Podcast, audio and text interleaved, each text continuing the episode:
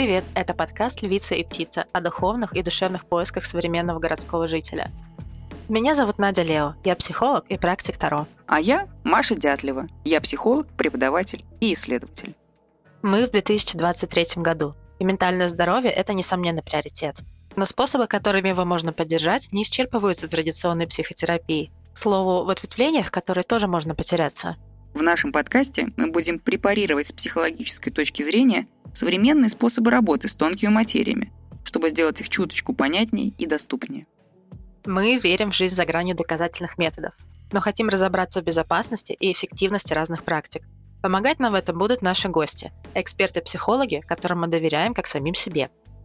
С нами вы услышите о психологии то, что неплохо знаете, давно забыли или о чем никогда не задумывались.